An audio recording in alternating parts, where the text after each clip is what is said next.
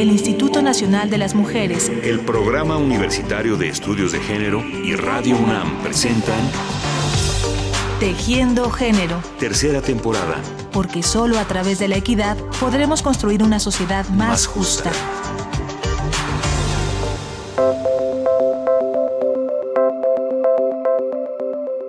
Amigas y amigos de Tejiendo Género, hoy comenzamos una semana más de nuestras emisiones en la que desarrollaremos un tema al que hemos titulado Mujeres de Grandes Proyectos. Cinco programas nos llevarán a conocer la vida y los proyectos de cinco mujeres, algunas del pasado, otras de nuestros días. Mujeres con ideas que entusiasman, mujeres que saben trabajar con los demás. Vamos a comenzar hoy hablando de libros y de una librería muy amable y singular, Voces en Tinta. Bueno, yo soy Berta de la Más, soy la directora de Voces en Tinta y pues la fundadora también. Un viernes de quincena por la tarde fuimos a entrevistar a Berta de la Maza a la librería Voces en Tinta. Nos costó trabajo llegar, no porque sea difícil dar con ella, al contrario, pero el tránsito, el movimiento del viernes y la hora nos complicaron la llegada. Pero lo logramos, incluso fuimos puntuales, y en cuanto cruzamos el umbral, nos olvidamos del tráfico, del estrés y de las prisas, y nos sentimos gentilmente recibidos en este cálido local del corazón de la zona rosa. Ahí estuvimos por más de una hora, y esto es lo que Berta de la Maza nos contó. Voces en Tinta es un proyecto cultural que tiene varios ejes. Es una librería, es una cafetería, un foro cultural, una editorial, una distribuidora eh, y ahora también una revista. Tenemos 15 años. empezó siendo una librería virtual y después se convirtió en una librería física. Vamos a cumplir seis años como librería ya física y como editorial eh, tres años. Estamos en la zona rosa, en la calle de Niza, entre Reforma y Hamburgo, en el número 23. Es una fachada roja. El corazón de la zona rosa es la calle de la Palmera sobre Reforma.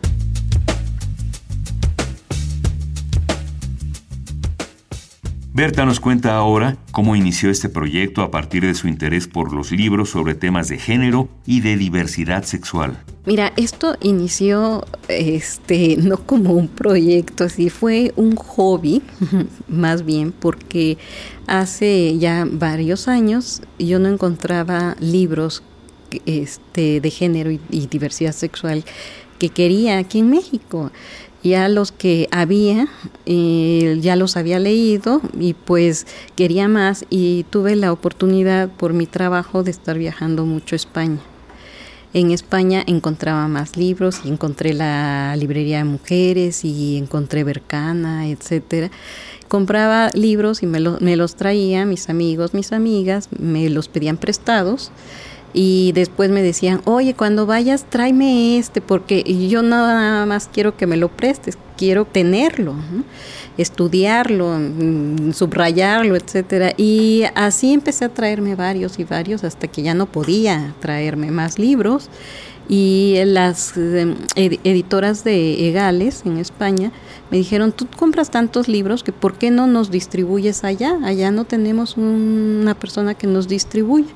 Y pues en ese tiempo se me hizo muy fácil, ¿no? Dije, ay, pues si mis amigos, amigas, yo queremos estos libros, pues no debemos ser los únicos, ¿no?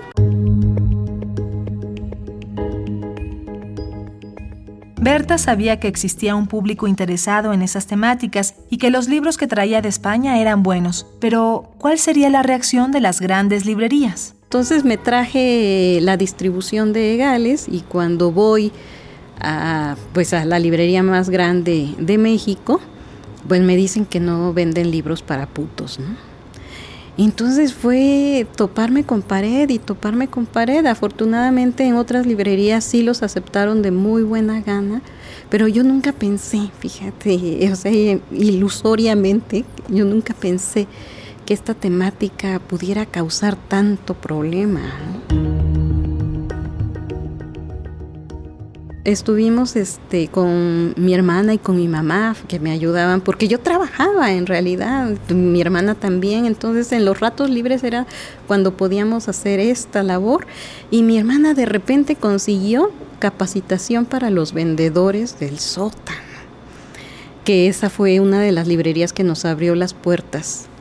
Y mm, este fue a capacitarlos en cuestiones de diversidad sexual. Fíjate, una heterosexual capacitando en diversidad sexual a los vendedores. Lo tomaron tan bien que decidieron hacer un, eh, un apartado de, de diversidad en la librería de satélite y eso nos motivó. Pero ¿cómo fue que este equipo de mujeres, este equipo entonces todavía familiar, encabezado por Berta de la Maza, dejó de dedicarse solo a la distribución y a la venta por Internet y se convirtió en una librería? Bueno, tenía nueve años vendiendo por Internet. ¿eh? Entonces, mucha gente que desconfiaba del Internet, porque imagínate, hace 15 años, pues no era el comercio electrónico que hay ahora. Este, entonces desconfiaban y llegaban a mi casa.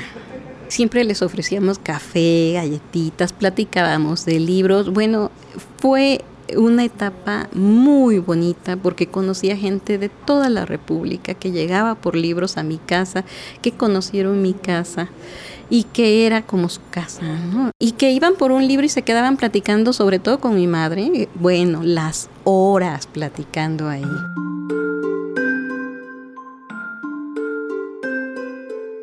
hasta que de repente una, una persona muy querida, el señor Bernal, el dueño de la cadena Nuevos Horizontes, que también nos abrió las puertas, él eh, enfermó y me dijo, Berta, tengo una librería en la zona rosa y yo voy a tener que empezar a cerrar mis librerías porque ya la edad y la enfermedad no me permiten seguir y yo quiero que tú abras una librería. él siempre estuvo insistiendo en que tenía que abrir una librería. Me dices que tú quieres un foro, pues en ese espacio puedes hacer un foro pequeñito. Y yo quería un foro porque estos libros, ¿cómo los van a comprar si no los conocen? Entonces necesitábamos em, eh, difundirlos. Necesitábamos presentar libros, necesitábamos presentar autores, presentar autoras para que se pudieran vender estos libros, si no, pues no tenía caso.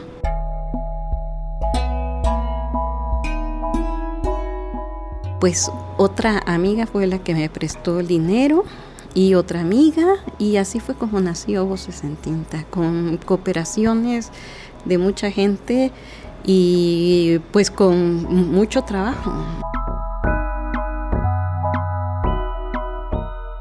Entonces, imagínate, nueve años de hacer esa labor, cuando abrí voces en tinta, esto era un hervidero de gente que yo no supe de dónde salió. Voces en Tinta se inauguró con un bien ganado prestigio de su especialidad en buenos textos sobre diversidad sexual y también se interesó en formar un excelente catálogo internacional sobre temas de género. Y en cuanto a género, esto siempre fue, o sea, estuvo implícito, ¿no? porque yo no iba a vender libros aunque fueran temática lésbica o gay, que hablaran de violencia hacia las mujeres, de misoginia, no, o sea, no iba a vender esos libros, ¿cómo? Entonces empezamos a hacer la selección de esos libros, empezamos a leer al menos la sinopsis de los libros, cuáles íbamos a meter, cuáles no. Y así empezamos a, generar un acervo de libros de, de género, muy importante que ha sido reconocido por varias feministas que han venido y nos han dicho tienen una selección muy buena. Y pues así hemos ido enriqueciéndolo también con las opiniones de, ellas y de ellos, porque eso es lo que también nos caracteriza, que nos, nosotras estamos abiertas a que la gente que sabe nos recomiende, nos oriente. Estas inquietudes se reflejan también en la sección infantil. Yo cuido especialmente la sección de niños. Pues leo la mayor parte de los libros de niños. y los que me parece que tienen algo de machismo, algo de misoginia, algo de violencia, no, este no, gracias. Y así se va formando el catálogo.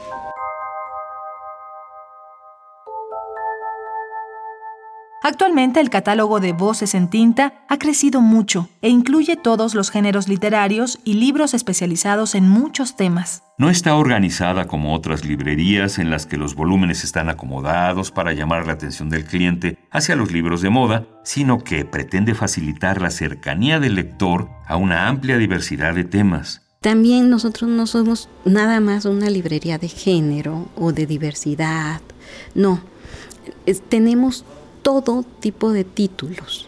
¿Por qué? Porque somos diversos y como lectores también somos diversos. No, no es que yo quiera leer un libro de género o de feminismo y no me interese en los decretos o los mandalas o este, la novela. No, eh, me interesan muchas más cosas, ¿no? Este, mi vida no es nada más ser feminista o ser lesbiana o ser bisexual o ser transexual o, defender las masculinidades diversas. Mi vida es basta igualmente los libros que leo. Entonces, este, tratamos de que encuentren eh, las temáticas que les interesan, incluso las que no saben que les interesan.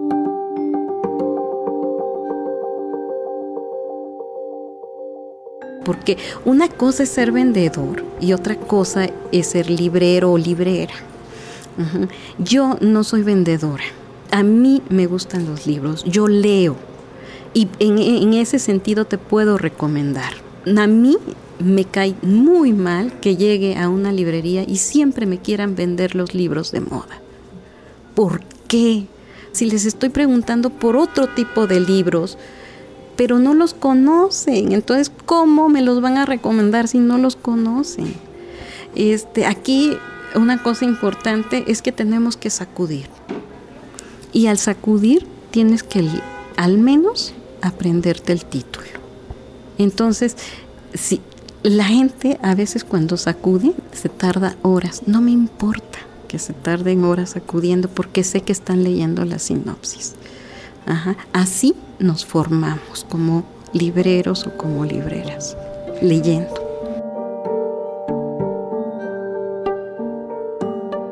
Nos decía Berta de la Maza al inicio de esta plática que Voces en Tinta es también un proyecto editorial y le pedimos ahora que nos hable sobre eso.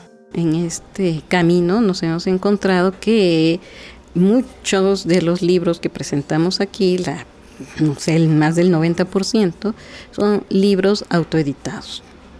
Porque son libros principalmente de mujeres que no los, no los aceptan en otras editoriales. Y estas personas invierten eh, y, este, y le apuestan a sus propios libros. Entonces se autoeditan. Y aquí les abrimos las puertas para hacerles difusión y para que vendan sus libros.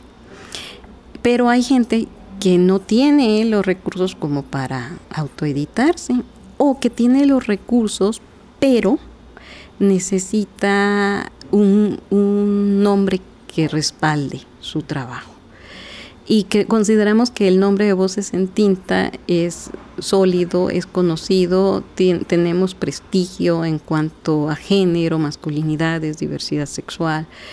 Este, entonces han decidido publicar con, Voces en Tinta. Eh, esto funciona en una especie de cooperativa.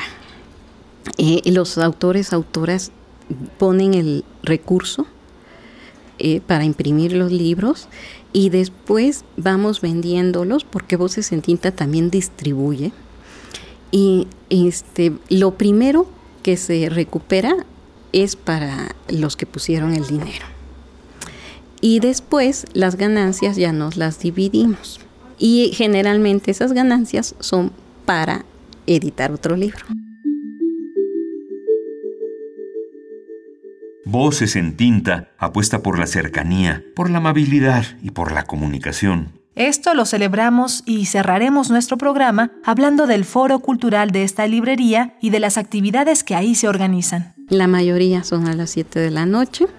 Y estos eventos son presentaciones de libros, lectura de poesía, micrófono abierto, cantantes, talleres, charlas, este, debates, videodebates. Bueno, tenemos un sinfín de actividades. Estas actividades las vamos programando en función de lo que nos van sugiriendo los clientes o las clientes. Eso es como, como formamos las actividades del foro. Oye, este libro de Reiki, ¿tú qué me puedes decir sobre el Reiki? Pues no sé, pero ¿qué tal si le preguntamos a alguien que sepa? Vamos a conseguir quién nos habla de Reiki. Órale, yo vengo. Bueno, vamos a, conseguir quien nos habla, hable de mujeres este, narradoras que, que, no se conocen, porque las que se conocen, ¿para qué? No? Vamos a, de las que no se conocen, de las que tal vez nada más circuló su obra fotocopiada, etcétera. Bueno, pues vamos a ver quién nos habla de ello, ¿no? Tenemos tanta gente con tantos talentos que yo estoy segura que si te pregunto a ti qué plática podrías decir, dar aquí en voces o qué podrías compartir con, con la gente de voces, tú tienes algo, una cosa al menos, ¿no? Todos, todos tenemos algo que compartir. Entonces, en ese sentido, yo les digo, propónganme, yo estoy abierta a recibir propuestas y quien decide finalmente es la gente que viene o no viene. Berta de la Maza tiene la cualidad, cuando uno platica con ella, de hacer parecer las cosas y las tareas como muy fáciles y muy amables, pero todos y todas sabemos que esto de vender libros y de difundir y compartir la cultura no es nada sencillo en nuestro país. Esa es la razón por la que les recomendamos que conozcan este proyecto y que lo disfruten y apoyen. Pero yo les aseguro que si vienen no se van a querer ir, porque aquí no se van a encontrar con personas que los traten como a alguien más. Siempre los vamos a tratar como una persona diferente y siempre nos vamos a interesar en cada persona que viene. Si ustedes nos dejan hacerlo, nosotras, nosotros encantados.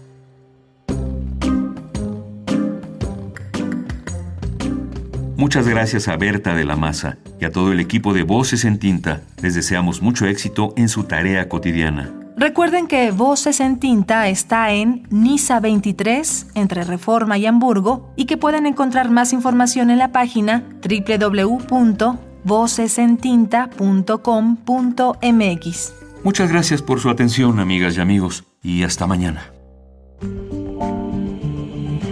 El Instituto Nacional de las Mujeres, el Programa Universitario de Estudios de Género y Radio UNAM presentaron Tejiendo Género. Tercera temporada. Porque solo a través de la equidad podremos construir una sociedad más, justa.